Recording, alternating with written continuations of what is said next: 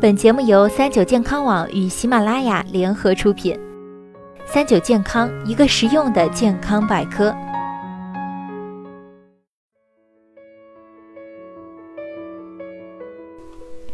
嗨，大家好，欢迎收听今天的健康养生小讲堂，我是主播探探。有一句话说啊，外调不如内养。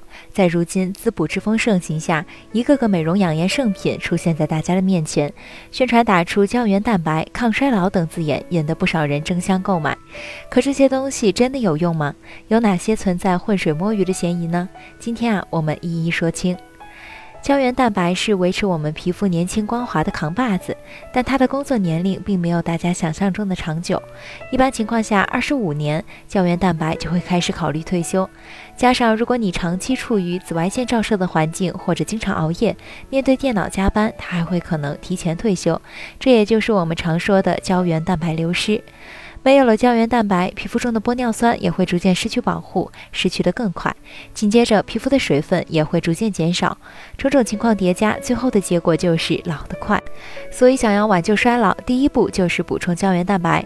但现在很多食物都打着能补充胶原蛋白的口号，到底哪些是真正有用呢？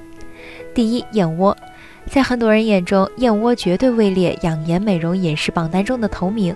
但实际上，科学家们早就对这个养颜圣品进行了详细的成分分析，发现，在干燕窝中，成分主要是含有约百分之五十的蛋白质、百分之三十的碳水化合物、百分之十左右的水以及一些矿物质。虽然蛋白质含量看着很高，但其实大多都不是优质蛋白，营养价值比牛奶和鸡蛋差远了。第二，猪蹄、鱼胶。像猪蹄、鱼胶等含有高胶原蛋白的食物，其中的胶原蛋白都属于大分子食物，并不能被人体直接吸收，在进入消化系统后会被分解成为小分子的氨基酸和一些多肽，在整个一系列降解、转化、合成中，被人体使用率已经很低了。所以吃进去的胶原蛋白有多少能如愿到达皮肤中去，谁都不知道。但肉眼可以知道的是，这类高胶原蛋白食物含有高脂肪、高胆固醇，热量惊人，吃多了容易长胖。